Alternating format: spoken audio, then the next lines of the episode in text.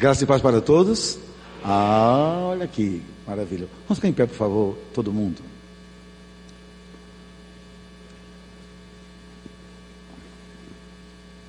Antes de, de orar, e a gente, a gente vai dispor de, eu acho que uma hora e quinze, né, gente? Das, 15, das 14 às 15 h não é isso não? Vocês me ajudam no horário. Hã?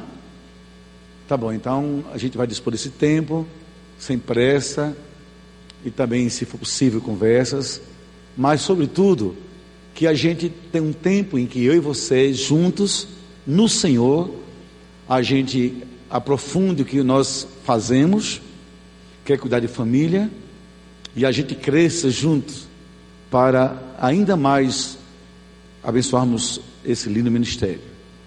Antes de orar, deixa eu me apresentar. Meu nome é Estevão Fernandes de Oliveira. Você já viu no sotaque que eu moro em Orlando, nos Estados Unidos, né? E de vez em quando passo aqui em Curitiba, no sul. Na verdade, eu sou literalmente, genuinamente nordestino. Ah, não somente literalmente, mas orgulhosamente. E há 35 anos eu sou pastor da PIB de João Pessoa, no estado da Paraíba. Há uma igreja também muito abençoada. Há 27 anos eu sou terapeuta de casais. Meu ministério ele é 100% terapêutico e ele corre nessa nessa vida família. E é por causa disso que eu estou aqui, estou no Global Kingdom. Estamos juntos e juntos aprendermos, não é lidar com família. Amém? Vamos orar, pedir a Deus que abençoe. Poder baixar sua cabeça, fechar os olhos. Pai amado, Senhor, muito obrigado pelo privilégio grande de estarmos aqui, Senhor, na tua casa e na tua causa. Ó oh Deus, e nessa causa, nessa causa, ó oh Deus, nós abraçamos família. Que entendemos, Senhor, quanto família te é importante.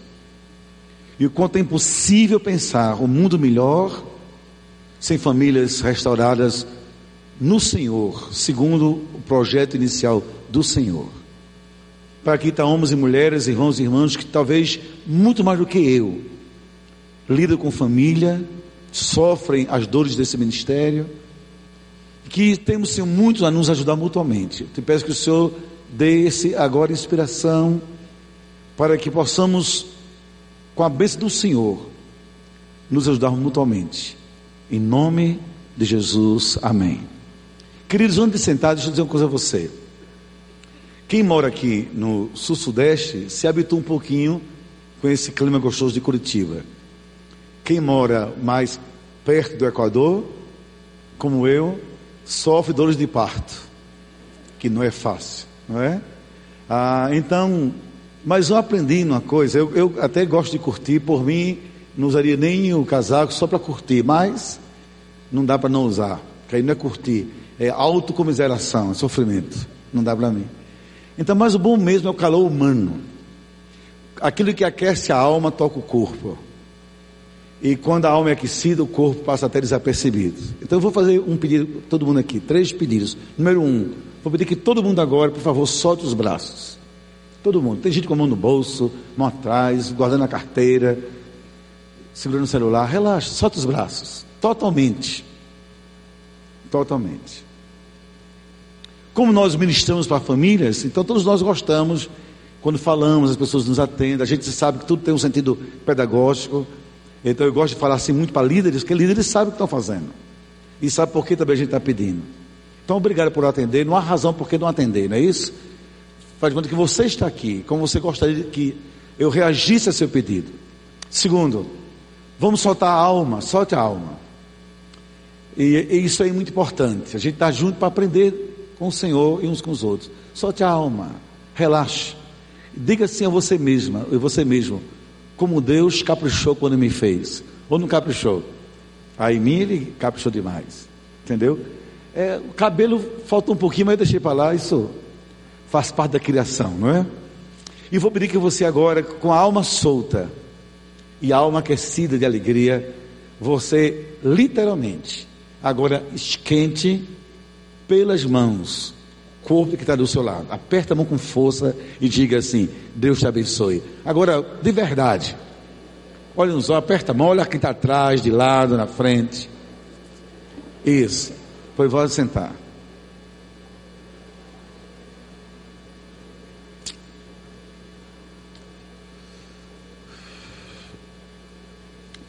Pode sentar, querido.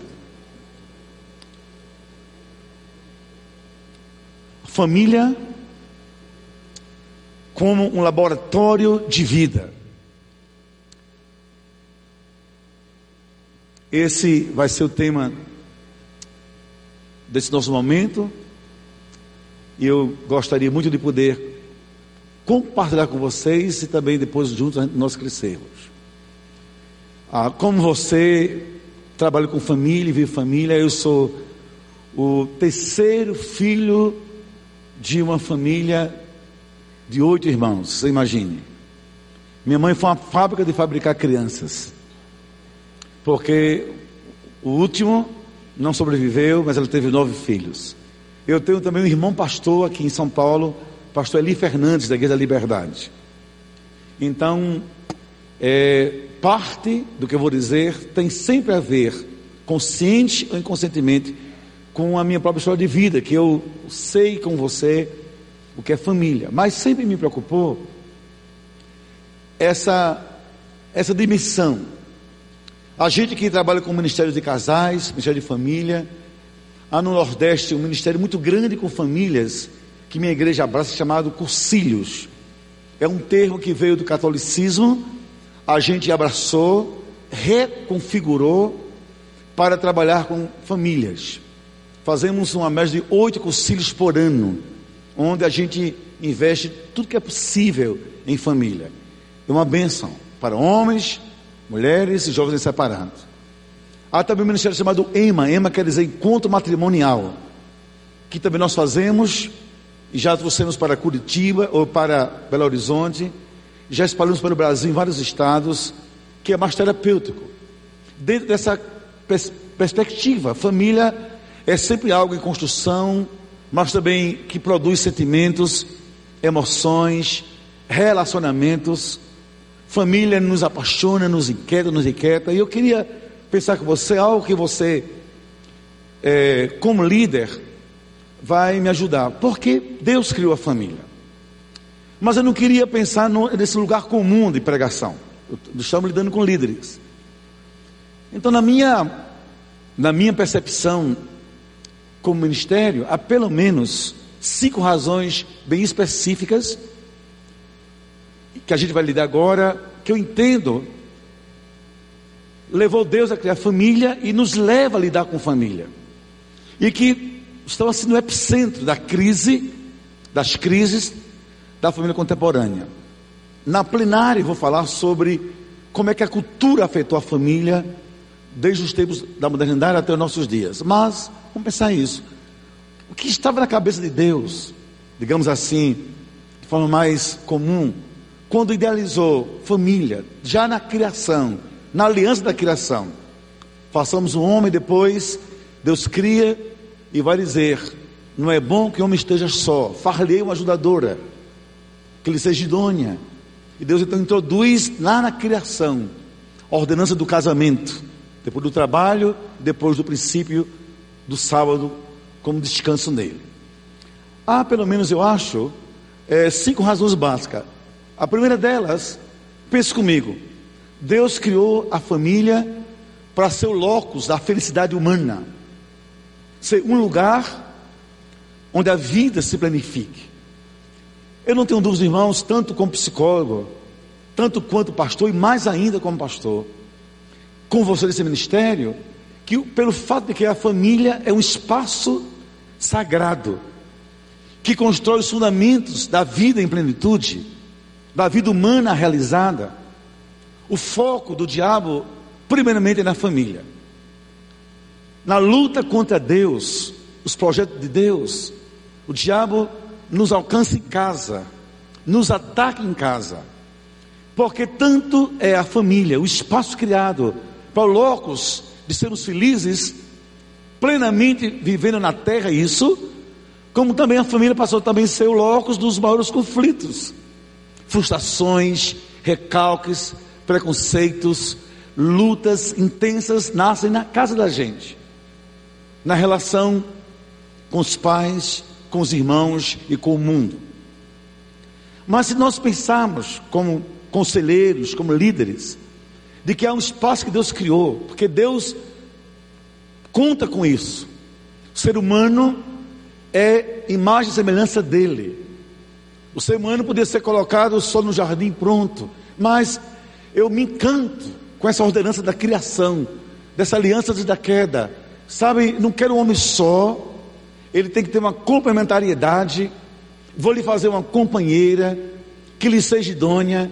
Eu quero que se juntem, que vivam amor, vivam sentimentos, vivam emoções, sejam uma só carne, que procriem, que se multipliquem. Então, como pensar a felicidade humana sem a família presente? Dá para pensar? É difícil, não é verdade? Eu não sei como é que vocês lidam com isso no dia a dia, mas para mim esse é o grande momento. Para mim, família é esse loco sagrado. Luto por família porque creio nisso. Como creio nisso, mas evolui também. Penso que Deus também criou família para ser o espaço da nossa afetividade primária. Isto é, a gente aprende em família a bênção da vida compartilhada. Não só da vida dois, mas que não é bom a vida só. Da vida três, quando um primeiro filho, ou mais outros filhos. Então a gente aprende a ser seres sociais em casa. Olha que laboratório fantástico Deus nos criou. Como seria eu, Estevão? Eu imagino que tragédia seria minha vida sem minha esposa, sem meus filhos, hoje sem meu neto. Quanta coisa da vida minha mulher me ensinou a subtrair, a filtrar, a dividir, até a diluir. Quantas vezes eu ouvi dela mesmo no início? Nós temos 35 anos de casados. Eu tenho hoje 58 anos de idade. Como foi difícil para mim, um homem criado no meio de uma família pobre com oito irmãos, que com medo de dividir guardava as coisas, o pão que sobrava, a roupa que sobrava, o calçado que tinha, para o irmão não usar, não estragar, só tinha aquilo. Me lembro como se fosse hoje a nossa disputa entre irmãos, pelo que podíamos dispor, isso é meu, isso é meu. Aí vem uma esposa e diz assim para mim, já casado e já pastor: você precisa aprender a ser menos egoísta. Como também, quantas vezes eu cheguei da igreja em domingos, cansado, meio desiludido, meio desgostoso, e ouvi a minha esposa: abre o coração, precisa aprender a dividir não somente as coisas, mas também dividir sentimentos, emoções. O que é que você está passando? E como foi difícil para mim, um homem nordestino, criado e nascido do sertão à capital, lidando com categorias bem diferentes de dominação, de controle, de superação, de afirmação, vira minha esposa, você não está só, conte comigo. Não existe, do ponto de vista clínico, nem psicanalítico, nem espiritual, nem teológico, com a gente imaginar vida compartilhada, vida afetivamente compartilhada, a não ser no ninho chamado família. Não existe. Como pensar igreja sem pensar família? Imagine todos nós queridos. Imagine nós pastores, e eu faço agora um eco a meus colegas aqui que eu sei que lutam tanto quanto ou mais que eu. O esforço que nós fazemos enorme para dar à igreja a ideia de família, de corpo de Cristo, de solidariedade, de olhar nos olhos, de abraçar, como é difícil. E a gente sabe que por trás está uma história de vida familiar, ou fragmentada, ou adoecida, ou profundamente mal resolvida. Então, para mim, além do locus, de Estevão ser feliz, o projeto primeiro da minha felicidade, Deus criou um locus, um local onde eu aprenda a dizer: Estevão, você é um ser afetivamente potencializado para muitas coisas. O verbo amar, o verbo dar-se, doar-se, dividir, chegar junto, abraçar, beijar, cochilar, brincar, chorar, pedir ajuda, pedir socorro, ou dividir lágrimas, dar aleluias, sorrir sem medo de nada, é a sua casa. E o diabo sabe disso. Olha, queridos, o que é que o diabo faz?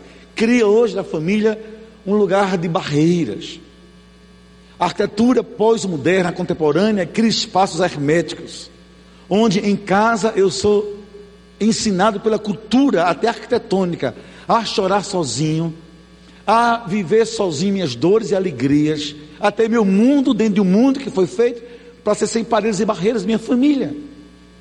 E se alguém quer lidar com família e agradar a Deus, tem que resgatar na família essa dracma, esse valor, vida afetiva. Cabe aqui algumas perguntas para a gente ir pensando a partir de nós e para os outros. Quem sabe depois as perguntas. Deixa eu jogar no ar para mim e para você. Quero que vocês saibam que eu não sei isoladamente um ou outro, eu não conheço ninguém pessoalmente, então nenhuma pergunta é intencional no sentido de ser antiética ou constrangedora, é uma pergunta coletiva. Olha para mim. A partir de você, como é a casa? Vou fazer uma pergunta aqui a cada marido que me escuta. Sua esposa melhorou afetivamente depois que lhe conheceu? Que tipo de bênção você agregou à vida dela, às emoções dela, à psique dela, ao coração dela, porque você está perto dela? Ou com a sua chegada também chegaram medos, temores, inseguranças, esconderijos afetivos. Como? Para vocês, irmãs, mulheres, esposas e companheiros, namorados, enfim, você, sua casa é melhor pela sua presença afetiva. O que isso tem a ver com seus filhos? O que isso tem a ver com quem mora com você, seu marido? E eu quero lhes contar, uma, antes de prosseguir, uma experiência triste que aconteceu comigo. Então, é duro, mas foi comigo. Como foi comigo, eu posso falar dando, é, assumir, assumindo como parte dessa história. Quando minha filha foi casar, ela casou muito novinha, mas tudo dentro do processo bíblico do casamento. Então nós tivemos uma conversa, eu, ela e o meu genro. A questão era essa, Thaís, amanhã seu casamento. Thaís, eu vou celebrar seu casamento. Thaís, como nossas coisas, com esse coração. Você sai de casa porque está buscando afeto, ou sai de casa porque vai viver afeto que em casa você aprendeu a valorizar e vai agora planificar uma relação com o seu marido numa dimensão diferente. Thaís, o que é que você busca do seu marido? um companheiro para sexualidade, para afetividade, para a sensualidade santa, para um projeto a dois, ou fuga de um lar que ele oprime, ou tentar descobrir um pai que você nunca achou só porque era pastor. Thaís, que lhe toca, lhe causa que sensações? Que carência de afeto você tem de homem que seu pai não pôde dar, sua casa lhe sequestrou, seu lar lhe roubou. Abrir o jogo para isso não foi fácil. De ouvir da minha filha, pai, eu fui feliz, pai, foi fantástico, pai, você é homem de Deus, pai, você é homem de bem. Mas, pai, muitas vezes eu senti aquela dura dor da ausência de um homem e da presença de um reverendo apenas. Pai, você não tem ideia do peso que eu carreguei de ser apenas, não é porque seja pouco pai, mas é porque foi demais a filha, a filhinha do pastor Estevão.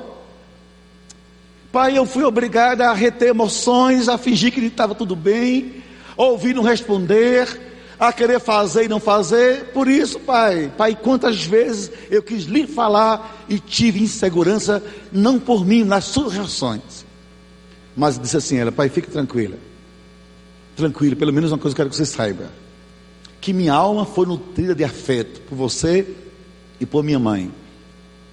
Eu vou buscar uma história diferente. Mas, se você tivesse outra filha, seria bom que você seja para ela mais pessoa e menos pastor. Já pensou? Mais abraço e menos textos bíblicos. Isso aí ele dizendo para mim. Muito mais, pai, do que apenas um símbolo dessa paternidade. Porque algumas coisas, como afeto, irmãos, queridos líderes, não poderão ser supridas segundo a nossa vã imaginação é, fantasiosa ou simbólica. Afeto é afeto, toque é toque, abraço é abraço, olhar é olhar, carinho é carinho, ternura é ternura, ausência é ausência. O que virá depois são tentativas de preenchimento, mas a ausência está lá. E tudo isso tem a ver com a nossa vida dentro de casa. Então, eu acredito em ministérios de família muito profundos, se eles se esquecem da afetividade como condição humana necessária e primária para uma vida emocional, espiritual equilibrada. Então vamos tentar relembrar. Primeiro, eu acredito que Deus pensa família para dizer o ser humano tem que ter um locus onde construa essa possibilidade ser feliz sozinho impossível. Segundo, o ser humano tem afetividade. Felicidade tem a ver com isso, com a alma das pessoas. E família é, é isso, é um laboratório que trabalha a nossa alma. E quando trabalha. Terceiro, imagino eu que Deus criou a família para ser também, olha aí para a tela, o templo para a nossa espiritualidade da mais genuína da mais saudável, o primeiro altar da nossa vida e a nossa primeira congregação. E aí a gente entra noutra dimensão. Ah, em João Pessoa, em universidades, com psicólogos, com psicopedagogos, com terapeutas familiares, com educadores, vez por outra, eu estou presente em simpósios, congressos e palestras. Agora, olha só, a última vez que eu fui, um projeto do governo do estado, fui dar uma palestra sobre família, olha o que me pediram. Olha, gente, que absurdo.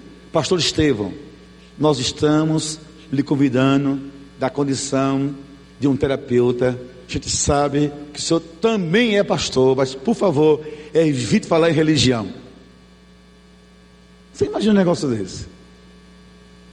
Claro que não entrei nesse jogo. Disse, vamos inverter. Número um, eu não sou psicólogo, que por acaso sou pastor. Eu sou um pastor, 100% pastor, que me tornei psicólogo para ajudar a, o meu projeto terapêutico de ministério. Então, eu estou aqui como pastor, ou de licença estou saindo. Segundo, eu disse, se eu não puder falar sobre princípios dos quais acredito, nem começo a falar, porque não existe na história da, sabe, psicopedagogia a mais recente da mais clássica, mais antiga e nos percalços do ser humano e sociedade, nenhuma possibilidade real provada de que se melhorou família, se melhorou casamento, se melhorou lá e a casa e as pessoas sem a presença de Deus. Não existe. Aí fico colocando, olha a história. Qual hoje o, digamos, o resíduo cultural da psicanálise. É a consciência de ego, id, superego, traumas e no máximo de onde vieram. E daí? E daí? Qual é a essência da psicoterapia moderna? É o diálogo para que eu me assuma, assuma minhas dores, minhas dificuldades em casa, ótimo. E daí? Agora, onde está algo que só quem tem é Deus como tempero que dá sentido à vida em família, que eu chamo de o tempero da graça. É Deus em casa que torna a casa lar, que torna o lar um lugar bonito de se viver. Por isso, disse eu, família não é só locus de afetividade e pronto. Família não é só locus onde se pensa felicidade e pronto. Família é também templo onde se traz Deus para a vida, porque sem Deus a vida fica asfixiada. Então eu acho, queridos, que é um desafio hoje contemporâneo. de que nós não tenhamos medo. O conselho de psicologia do meu estado, um tempo, começou a querer me caçar. Até quando as questões foram mais outras ligadas à sexualidade, que deu espaço agora, eu tive que ser bloqueado para depois ser suspenso e estar no stand-by. Mas, veja bem, eu tenho que ter, eu e você, mas no meu caso, e nós também, uma, um, sentido de consciência profética. Eu não vi um mundo apenas cuidar de família como profissional. Eu vi um mundo resgatar a família como Deus concebeu, como Deus idealizou. E onde eu não puder ser profeta dessa verdade, não vai me caber. Deixa eu falar sobre isso. Então aqui estamos nós. Das coisas mais simples que eu não vou fazer, que seria muito ingênuo. Mas se nós fizermos um estudo honesto, e às vezes nos falta coragem para a simplicidade da honestidade, no sentido mais puro da palavra, nós vamos perceber que em nossas próprias casas, como líderes, pastores, conselheiros, terapeutas, progressivamente vai sendo esvaziada a presença cotidiana do sagrado, do culto, do louvor, da dependência, da gratidão, com os filhos, nos espaços da casa. Louve a Deus, gente, foi Deus que deu. Agradeça, ore, clame, chore. E uma vez, eu fiz uma pergunta a um grupo de pastores aqui no Rio de Janeiro, pertinho aqui. A pergunta foi muito difícil para mim, porque eu tinha respostas, mas para eles foi essa. Para nós líderes, qual foi a última vez que seu filho lhe viu orando dentro de casa? Ponto e vírgula.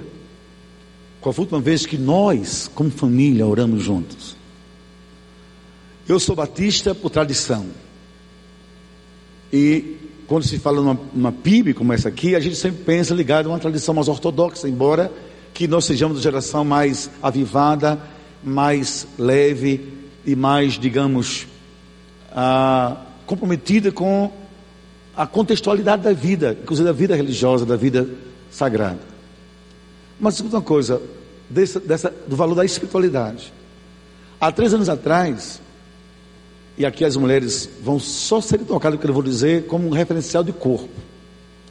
Eu chego em casa, minha esposa, que é uma mulher muito alegre, ela é nutricionista clínica, e muito feliz, muito bem sucedida na vida, estava chorando. Mulher lida com pacientes terminais, pacientes com problemas hepáticos graves, câncer, de diabetes, é aquela, aquela nutrição clínica de sobrevida ou de salvar a vida que está se ultimando. Minha mulher chorando. É estranho para mim. Depois de muita pergunta, então dores. Dores no corpo, dores em uma das mamas, dor de mulher pós 50 anos. E com a dor, medo pelos fantasmas que a dor suscita em algumas partes do feminino, sobretudo nessa época da vida. É câncer? O que é que é? E chorando muito, eu disse, Neide, vamos pegar agora, sabe, marcar avião, vamos viajar, vamos para o médico, vamos tratar. Mas era de noite. O meu desejo de vida curada me fez esquecer essas contingências. Sabe o que ela fez? Estevão, posso até fazer amanhã, para a semana, faz o seguinte, sai do seu lugar, na cama, vê até que onde estou, impõe as mãos sobre a minha cabeça, ore por mim. Porque apesar de eu estar doente, e apesar de ser seu marido, meu marido, e pastor, eu ainda creio que você é o meu sacerdote. Já pensou? Vem aqui, ore por mim. Mas ore e põe a mão sobre meu corpo. Porque se há um médico que vai tocar meu corpo agora, é Deus através do seu da sua instrumentalidade. Ninguém toque em mim antes que você toque e ore por mim. Irmãos, quando ela disse isso, acho que para mim foi fácil ouvir um negócio desse. Primeiro, foi uma facada que me feriu mais do que a dor que ela estava sentindo. Sangrou-me por dentro. E despertou-me uma consciência não de orar por orar. Ele que espiritualidade não é o emprego em casa de hábitos religiosos. Isso não é espiritualidade. Isso é religiosidade caseira, familiar. Espiritualidade é a crença em casa, que leva a uma prática caseira. Deus mora aqui e aqui é templo sagrado. Deus tem a ver com nossos filhos, com o que veem, com o que assiste na TV, com nossos netos. Deus tem a ver com nós como casal, com o que assistimos, como lidamos com a sexualidade, com a pornografia contemporânea que vem diluída, sabe, de várias formas, em pacotes televisivos, em pacotes cinematográficos, em pacotes literários, você não percebe, é sutil, mas é pornografia também. Que faria você se me visse, vamos pensar no meu caso, simbolicamente falando, se me visse há dez anos atrás, folheando um livro, ouvindo um vídeo com duas mulheres beijando na boca. Você dizer, pastor Estevão, que perversão é essa? Mas é o que a gente começa a ver agora na televisão brasileira, sem reação nenhuma. E nossos filhos e netos, como reagem a isso? Tem ideia? Deus tem a ver com nossas tensões cotidianas. Deus tem a ver. Sem mim, casal, nada poderes fazer. Sem mim, família, tem a ver. Senhor, nos ajude, nos socorra nos deu uma direção, Senhor. Deus tem a ver com tudo que somos em casa. Mas o diabo desconstrói essa verdade.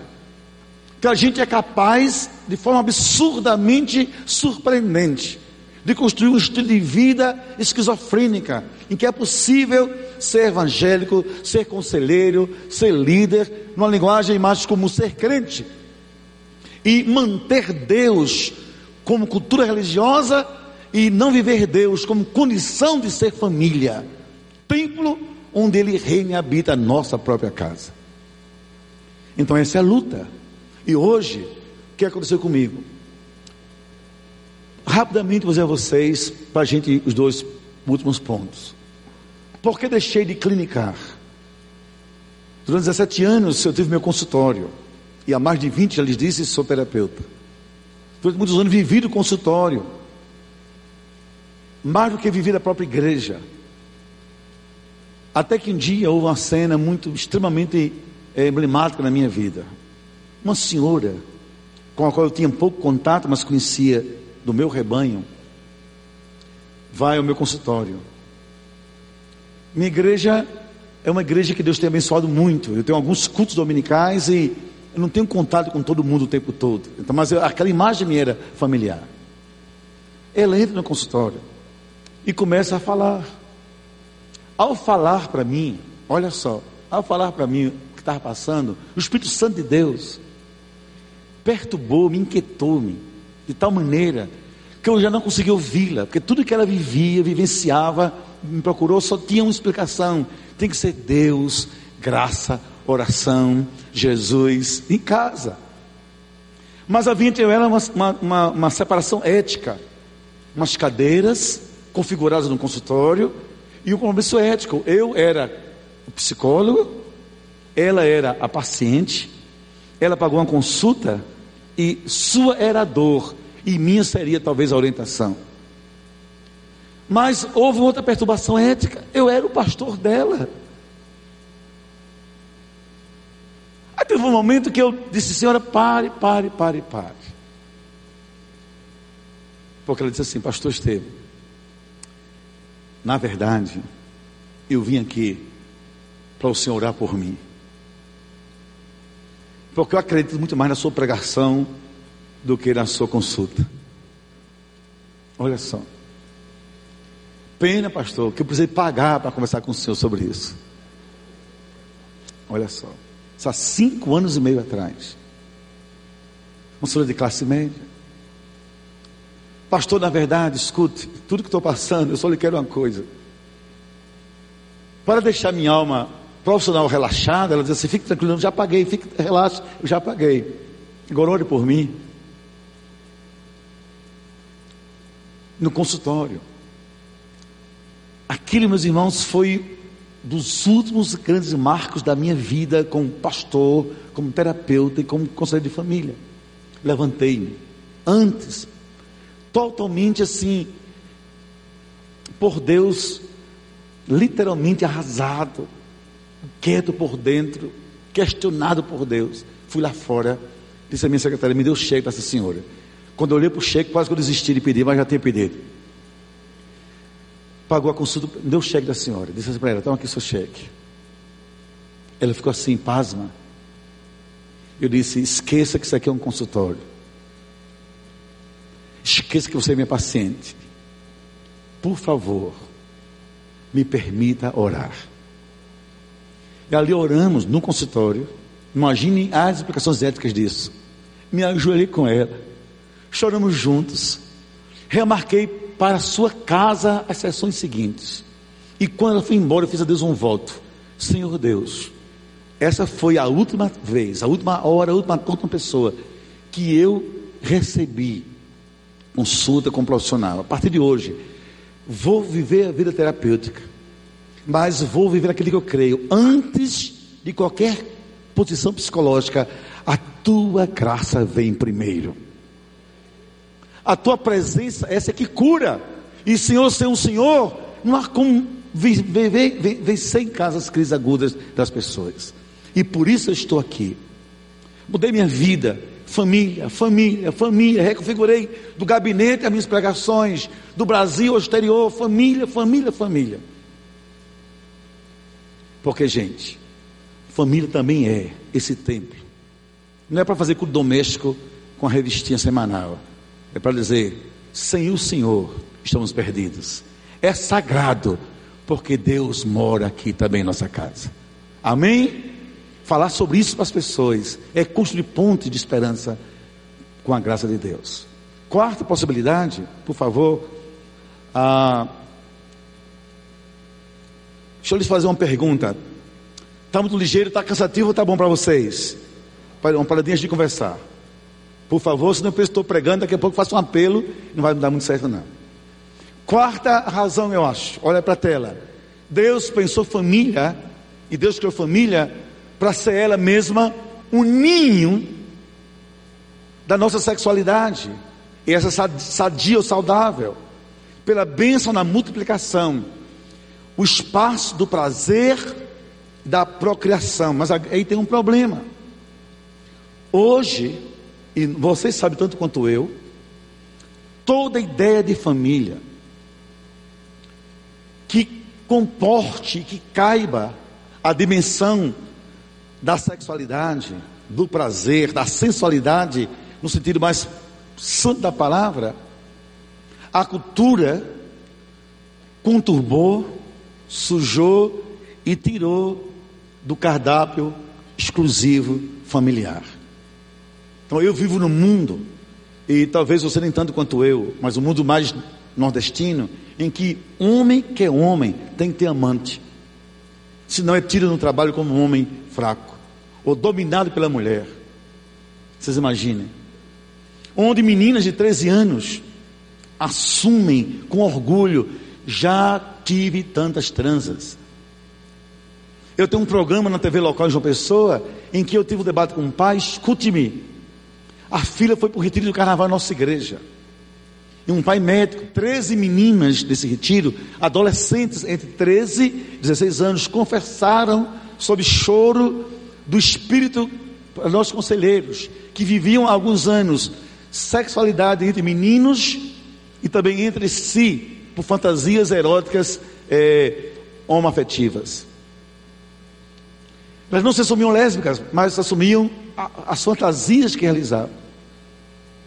E que essa história, pastor Estevão, o senhor está nos pregando, que nos perturbou por estarmos aqui, de que sexo para casamento, sexo, uma coisa pura, de onde o senhor teve essa ideia? Que meu pai me orienta diferente. Então veio o pai dizer a mim, o pai, escute, um médico criou em casa, a filha frequentou o nosso retiro. E disse assim, um ninho, disse assim, filha, de você frequentar motel, venha para casa. Que em casa tem três coisas boas: é de graça, é seguro e não tem culpa.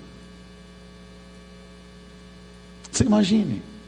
Eu estou dizendo a vocês que nós, conselheiros cristãos, nós temos esse Ministério de Família, estamos lutando contra a cultura permissiva, mundana, deteriorada, em que não há nenhuma relação entre sexualidade e Deus, sexualidade e pureza, sexualidade e fidelidade. É como se tudo isso fossem conceitos fora de tempo e de espaço. E daqui a algum tempo eu não sei mais o que vamos fazer da vida, eu não sei mais. Então, para mim, uma das razões pelas quais o Deus perfeito, que é família, vai nesse caminho. Eu quero um espaço para que a pessoa cresça como pessoa. Ela tem que ser feliz, mas aprenda a ser, não dá para ser feliz sozinha. Solidão é doença. É condição do momento, do espírito, não é virtude nem modo de ser. Eu quero um espaço onde a pessoa aprenda que o ser humano não cresce sem afetividade. Então, haja casa para isso. Que abrace, os pais abracem, os irmãos, que a gente cresça afetivamente. No sentido mais amplo da palavra. Também o espaço onde me reconheço dentro de casa, porque a família é sagrada. Mas o espaço onde vivo sem culpa, de forma saudável, a sexualidade. E que não se abra mão de estar sobre isso. Hoje é a minha pergunta por onde nesse Brasil: quantos pastores tem em suas igrejas líderes familiares que falam para adolescentes sobre sexualidade, para jovens sobre sexualidade, para os homens sobre sexualidade, para mulheres sobre sexualidade. Eu dizia hoje ao pastor Jeremias Pereira, nós viajamos juntos, o seguinte: nos anos, aqui não é para polemizar ninguém, por favor, não tem nada a ver com teologia de ministério, um exemplo meu localizado. Em 2001, minha igreja de uma pessoa foi a primeira igreja batista no Brasil, da minha convenção batista brasileira, a ordenar o ministério de duas mulheres. Na época, a revista Eclésia, a revista Mundo Cristão, todo mundo me procurou para dar entrevista, eu nunca dei para ninguém, nem Jornal Batista. Eu disse, gente, não é para polemizar. O que é que houve? Quando eu deixei o consultório, quando comecei a mudar o meu rumo, quando comecei a lidar com essas coisas, eu percebi na minha igreja muito ministério com mulheres, muitas mulheres na minha vida ministerial. O que é que eu descobri?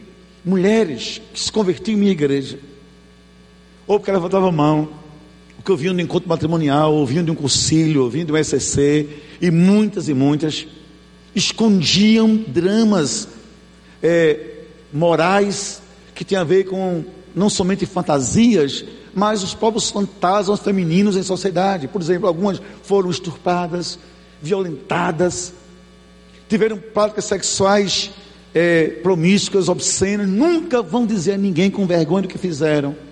Muitos converteram, foram infiéis ao marido, converteram na infidelidade, depois deixaram, mas nunca irão morrer sem confessar, pelo medo da rejeição da igreja e da sociedade. Muitos tiveram problemas de homossexualidade, de, sabe, de perversão sexual, mas eles não me diziam, mas eu conhecia pelo olhar.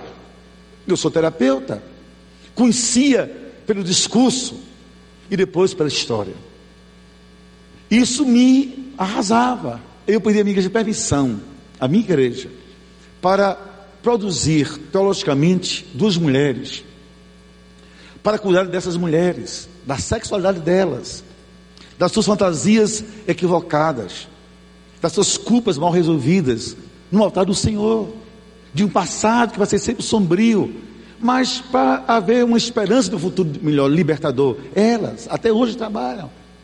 E nós temos as Déboras, os Cucílios, e na minha igreja a, a dimensão feminina do ministério é para a mulher pastorear a mulher, sobretudo nessa área da sexualidade. O que estou dizendo a vocês, gente, é que nós somos líderes, não podemos pensar ministério com família colocando uma cortina nessa dimensão da sexualidade. No mundo pervertido como o nosso. Impossível. Impossível. Porque senão a gente vai viver de ilusões ou imaginar que está bem quem está doente por dentro, sobretudo moralmente falando.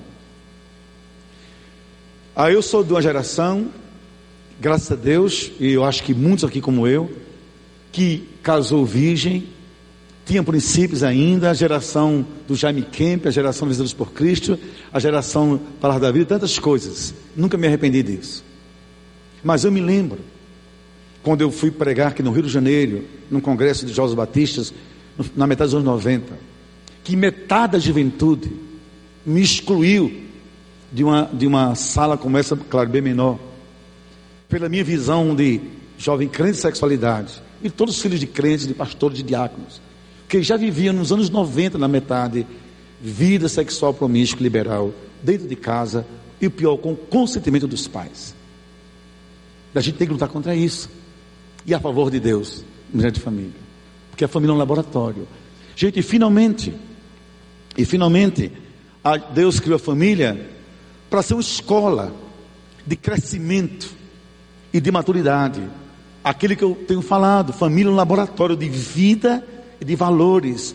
Família é lugar de crescimento, de você pensar sonhos, sonhos para a vida, sonhos pessoais, sonhos afetivos, sonhos ministeriais, desafios, devem ser complexos, recalques, medos, temores, dificuldade de assumir espaços e de preencher espaços de maneira lúcida diante de Deus. Por isso eu vou dar para vocês o desafio como conselheiros. Veja bem, vou pedir que todo mundo, por favor, leia comigo essa frase, por favor. Todo mundo leia bem forte isso aí. Vamos ler todos juntos? Então vamos recomeçar comigo então. O casamento não é apenas a união de duas pessoas, é, mas é o que? É uma matriz formadora de vida e de valores. Então a gente que lida com esse, esse ministério tem que falar sobre isso.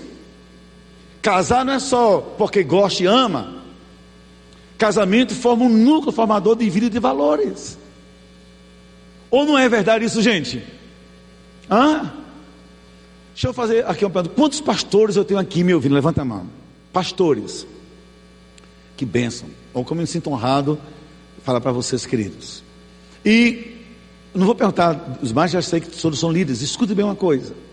Que pastor não já viveu o que eu vou contar aqui para vocês? Olha, como eu sou pastor há 35 anos na sua igreja, então eu tenho gerações que comigo nasceram.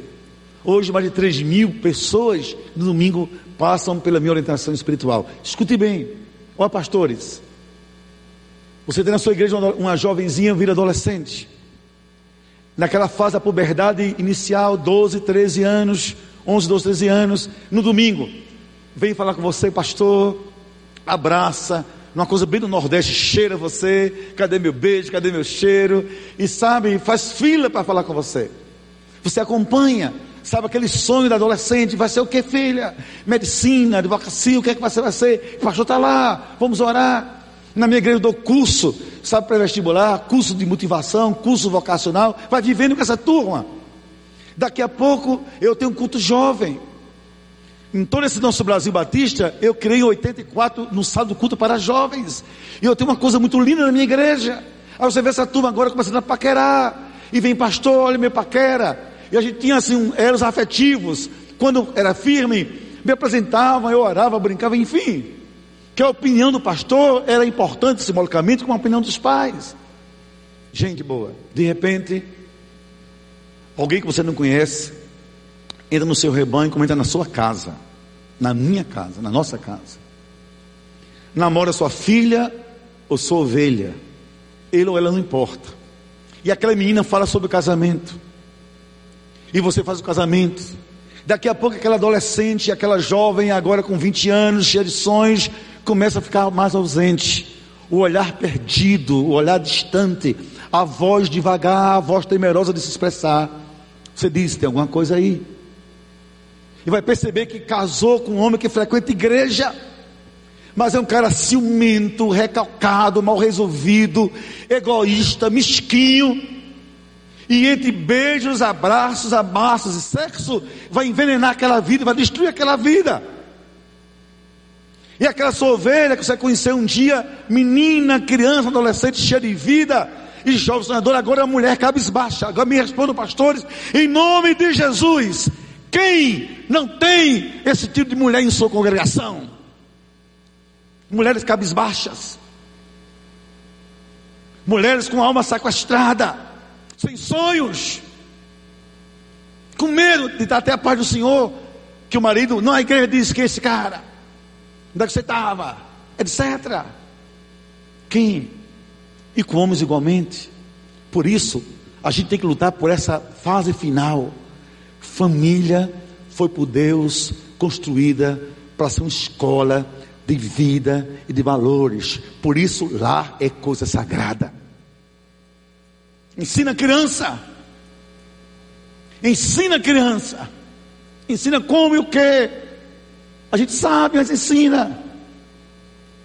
Eu tenho alguns hábitos estranhos na minha vida pastoral.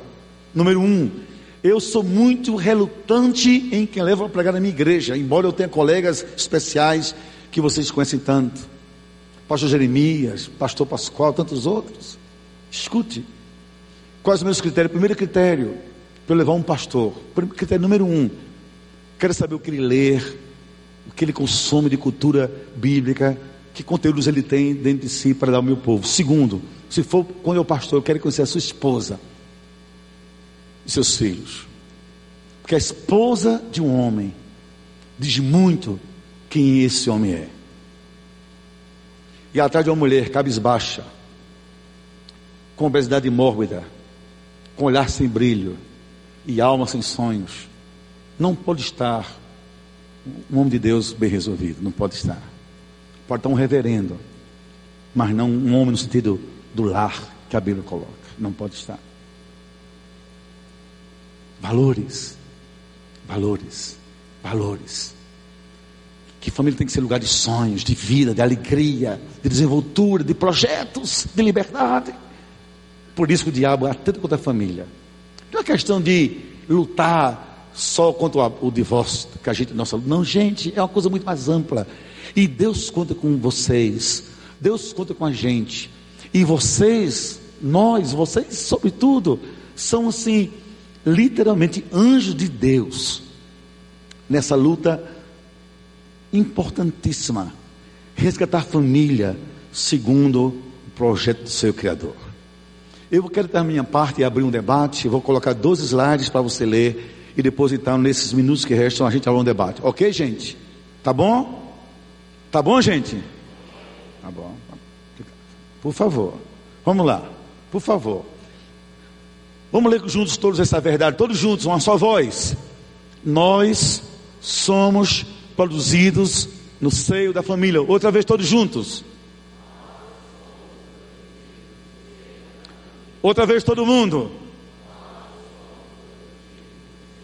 O que é que se implica como verdade existencial que a gente tem que entender como um líder de família? Que grande parte de quem somos e de como somos tem sua explicação, não é toda, mas tem sua explicação também a partir da nossa história familiar de vida. Não tem como ser diferente. Não tem como ser diferente. E olha, para terminar, o processo psicológico, moral, social, afetivo, espiritual, esses processos somados são responsáveis pela formação de nossa personalidade, isto é, de quem somos, nosso caráter, de como somos, nosso temperamento, de como reagimos à vida e aos seus percalços, nossos valores, o que defendemos e o que cremos, tudo isso aprendamos com consistência bíblica, sabe, com verdade profunda no nosso ministério. Tem suas origem, sua origem em nossas vivências familiares. E eu queria abrir com vocês o debate, vou ficar aqui mais perto, encerrando com essa ilustração. Retomando do início, eu tive, eu tenho oito irmãos. Dos quatro, dos oito, dois, quatro homens, quatro mulheres. Dos homens, dois, Deus já tomou para si. Deus os levou e a gente os perdeu num acidente de carro. Então são quatro mulheres e dos homens hoje somos seis. Dos nove que nasceram, restamos nós seis. Agora olhe bem para cá. Se você perguntar, pastor Estevão, que lembranças afetivas você tem da sua infância? Que todos nós temos que ter memórias afetivas, dentre muitas. Eu lhes digo assim, sem nenhum complexo, mas com muita transparência. Poucas éramos pobres, meu pai carteiro. Eu e meu irmão Eli só conhecemos um quarto para a gente viver uma vez no seminário. Eu só soube o que é uma cama para eu dormir, já casado, até casar, vivia numa rede, numa sala, casa pequena.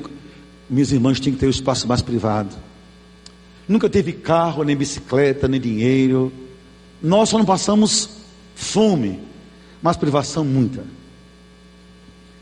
Pastor Estevão repetir que memórias fortes o senhor tem na sua infância.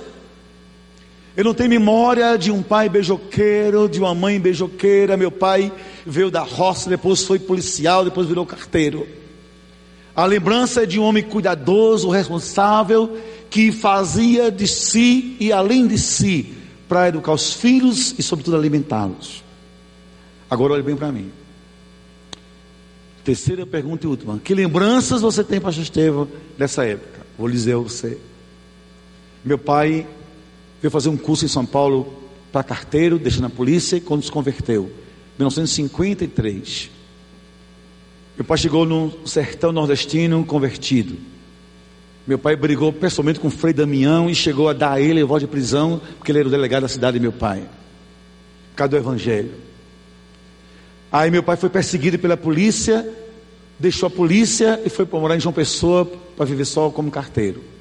Porque ele teve atrevimento de dar ordem de prisão a um mito do catolicismo pagão idólatra do Nordeste que foi Damião. Aí fomos passar mais privação ainda. Que lembrança eu tenho? Seis irmãos até chegar os outros. Meu pai no domingo nos levava para a igreja de ônibus ou a pé. Eu, meu irmão ali nos braços, as meninas no braço da minha mãe e os outros eu se arrumando. A pé. Domingo após domingo. Escutem isso simbolicamente. Que lembrança você tem, pastor Estevão? De um quintal a, cheio de abacateiros e toda semana meu pai numa mesa com candeeiro nos ensinando, ensinando sobre Deus e hinos para Deus. Ainda hoje nós cantamos. Que lembrança você tem? Nunca vi meu pai batendo na minha mãe, nem gritando com ela, nem separado da mão dela. Eu nasci numa família sem a cultura da separação, da ameaça do divórcio. Nasci numa família sem carro, mas que a gente sabia transportar na gente a afetividade. Sem templos, porque éramos tão um lugar tão simples, mas cheios de Deus. O que é que restou dessa lembrança afetiva? Meu pai teve um AVC. Ontem eu fui visitá-lo antes de vir para cá. Ele tem 87 anos, minha mãe 85. Dos oito filhos, Deus tomou dois para si, ficaram seis. Minhas quatro irmãs casaram-se com quatro homens de Deus, dos quais um cunhado meu é pastor na América. Os outros são diáconos e presbíteros aqui em Campinas. Os dois filhos homens são pastores. Eu e meu irmão Eli em São Paulo. Deus os abençoe grandemente. Eu tenho 17 sobrinhos, minhas ovelhas. Meus pais têm 32 netos. Em toda a família nossa, desse homem que eu estou lhes falando, nunca houve um caso de drogas, alcoolismo, prostituição, violência, separação. Todo mundo serve ao Senhor. Porque um dia entendemos pelo homem simples chamado meu pai. Se família é sagrada, é lugar onde habita Deus. E hoje, queridos, estou aqui para dizer a vocês: tudo que meu pai me ensinou, valeu. Não foi manual como ser homem, como ser marido. Foi assim, uma vida. Diz assim, Estevão, olhe para Deus. E se um dia seu filho tiver algum orgulho, só pode caber um. Foi ter sido seu filho. Nada mais. Seu esposo nunca pensa em separação. Diga assim: você é muito mais que o marido com quem eu faço sexo. Um provedor que me faz a feira. Você é um homem que Deus colocou para abençoar a minha vida. Porque, queridos, família, sobretudo, é um grande laboratório de vida. Deus conta conosco nesse mecanismo tão lindo. A gente resgatar o que Deus planejou. Para que o diabo não destrua aquilo que é santo, é sagrado, é a condição para um mundo bem melhor. Obrigado e Deus abençoe a todos. Em nome de Jesus. E agora eu, como vocês são líderes, e o tempo me permite uns minutinhos, eu estou aqui aberto para quaisquer perguntas, colocações, refutações, melhoramento, enfim. Estamos juntos, até que o relógio nos separe. Eu espero que o relógio corra o mais depressa possível. Vamos lá, queridos. Porque um workshop não posso falar sozinho, senão eu vou receber nota zero da avaliação. E quando vocês pensam, deixa eu dizer uma coisa para vocês. Eu, como eu viajo sempre para falando para líderes de casais e família, então eu trouxe um seguinte material. Produzi quatro DVDs. São 25 conjuntos de quatro estudos. Um deles falarei na plenária daqui a pouco. Sobre o sacerdócio, a cultura e o sacerdócio do homem. O segundo, as janelas do casamento e os calos amargos na mesa da família. Esses DVDs são um conjunto de quatro, um kit de quatro. Se você quiser adquirir na livraria para abençoar vidas, seu ministério e me ajudar a pagar o excesso de bagagem, vou ficar muito feliz. Tá bom? Obrigado. Vamos lá. Quem quer fazer perguntas? Olha aí. Eu acho que vai colocar o microfone para você, filho.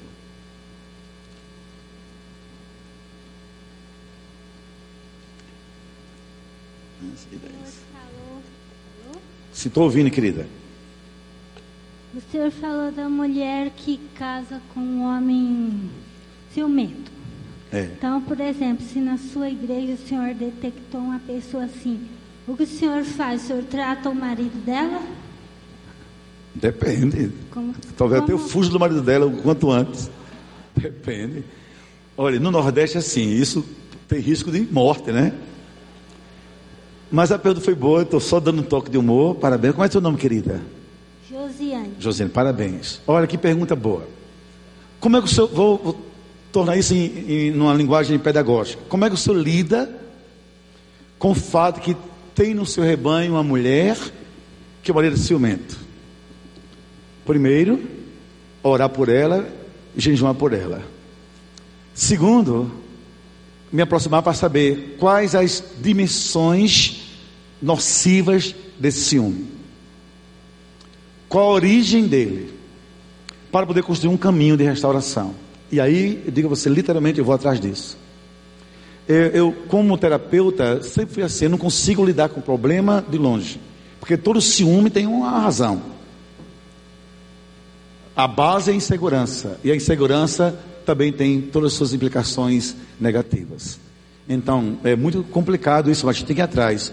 Como também mulheres ciumentas, não é só homens, né? Homens. O que eu estou dizendo a você é que é impossível você imaginar uma pessoa em família que não seja afetada pelos valores dos outros. Valores negativos trazem doença. Valores positivos ajudam a gente a crescer. Mas eu procuro saber e ajudar dentro do possível. Tá certo? Obrigado. E aí, gente? Opa! Servo de Deus. Não, se você, a gente tem que ir isso. Vem um pouquinho mais para cá, filho, ganha tempo. Até que hora é o nosso seminário? Só? Três e meia? Três e? Então, está bem pertinho. Deus é bom demais, graças a Deus. A minha pergunta talvez seja polêmica. Então vai ser. Senão é, você não diria isso. Há questões dentro da nossa, das nossas igrejas, não quero, estou dizendo todas. Certo. Mas são tabus. E um deles é o sobre sexo. E atualmente é sobre o homossexualismo. Hum. Como nós, líderes, devemos nos portar, tratar é, esse assunto nas igrejas, uma vez que muitos de nós fingimos que isso não existe. Esse problema não acontece conosco, mas sim na outras igrejas. Muito bem. Sua pergunta não é polêmica, sua pergunta é extremamente pertinente e contextualizada. Parabéns. Ah, é bom não ter medo de perguntar sobre isso, querido. Irmãos, veja bem. A dia 30 desse mês, semana que vem, João Pessoa tem um seminário muito conhecido chamado Betel Brasileiro. E vai ter um, uma conferência e vou falar sobre isso, a Bíblia e a homossexualidade. Claro que isso é, uma, é um estudo grande que não caberia aqui. Mas deixa eu responder ao meu querido irmão. Ah, querido, ainda nós estamos na fase de, do impacto da questão em si. Porque tudo é muito novo, não é? Tudo é muito rápido e tudo é muito assustador. Então o que nós temos é a realidade de uma coisa que é assombrosa e que do ponto de vista bíblico já é definido como uma coisa pecaminosa, mas o que ele coloca assim é do ponto de vista social está aí. E vai exigir todos nós conselheiros de família, não é só pastores, mais do que apenas dizer é pecado, teremos dizer que pecado porque é pecado mesmo, mas como lidar com quem vive esse pecado? Então é um caminho que Deus vai nos ensinar. Eu não sei ainda. Não sei ainda. Vou dizer porque não sei. Porque eu estou vivendo uma segunda experiência. Olha bem para mim. Não riem de mim, por favor. Não riam, a vocês. O ano passado, o meu gabinete é um consultório. A estética de um consultório. Então, um rapaz de 32 anos marca uma hora para conversar comigo. Fazendo concurso para juiz. Um rapaz bonito, e um futuro pela frente. Disse, pastor Estevão, há um, dois anos eu frequento a sua igreja. Acontece que eu tenho um problema. Eu não consigo sentir atração por mulher. Luto por isso o tempo todo. O senhor prega, diz que é pecado, eu sei que é pecado, eu fico escutando que é pecado, não durmo sabendo que é pecado, mas você precisa me ajudar. Eu não quero que o Senhor me diga mais que é pecado, quero que me ajude a duas coisas: ou libertar-me desse pecado ou lidar com esse pecado. Mas a questão de ser ele é, é pior. Que eu estou na sua igreja, eu tenho tudo para sair, quando seu, que eu fiz um estudo sobre isso, de tal maneira contundente, que a metade dos gays da minha igreja foram embora para nunca mais voltar. Fui bem claro das posições bíblicas sobre o pecado da homossexualidade.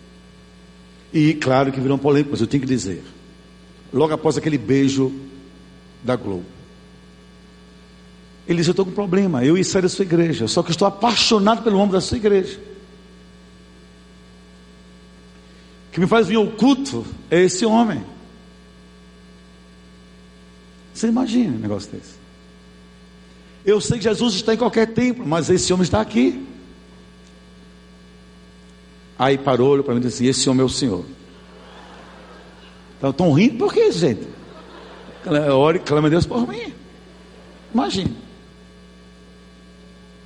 Aí começou a vomitar fantasias. Meus irmãos, meus irmãos, meus irmãos. Ele falando, ele falando, eu não sei se ele diz assim, está amarrado. Jesus leva, Jesus me leva. Eu me, sabe, desconstruí Mandei parar a conversa. Disse: para, para para essa conversa. Disse: Você é juiz, eu sou pastor. Como estamos lidando com fantasia e fantasia pecaminosa, eu lhe proíbo de entrar na minha igreja. Ele disse: Então eu vou lhe prender por abuso de autoridade. Olha a situação. Você não pode me pedir de entrar na igreja. Eu digo: Você sabe que eu não posso. Mas você sabe que eu estou falando sobre fantasia. Você não pode estar vindo para cá. Isso é uma fantasia e pecaminosa. Isso o que, é que você está querendo me destruir? Então, cai fora. Depois de muita discussão, eu fui para casa e disse à minha mulher isso que você acabou de perguntar. É preciso parar um grupo de pastores, não para dizer o que não é que é pecado, é como lidar com isso, que assombrosamente invade nossas vidas, nossos lares, nossos tempos. E pelo que a gente vê, a coisa está tomando dimensões fora de controle. E nós não sabemos como lidar ainda. Então, querido, humildemente eu não sei lidar com isso ainda. Não sei nem, nem lidar com quem está com punho apaixonado, imagine com os outros. Só Deus tem misericórdia. Gente, depois, não é? Desse toque polêmico, é melhor terminar em nome de Jesus. Nosso. Todo mundo em pé, por favor. Ah, não, só, são 15, 18, o tempo esgoto, só por isso. Por favor, levante a mão comigo todo mundo, por favor. Todos. Pastores, líderes, enfim, todos, comigo. Diga assim comigo, eu vou orar com vocês. Agora vamos orar com o coração. Diga, Senhor, todo mundo, gente. Senhor, obrigado pelo privilégio de lidar com família. Nos ajude a lidarmos segundo a tua vontade. Em nome de Jesus, amém. Deus abençoe a todos, obrigado.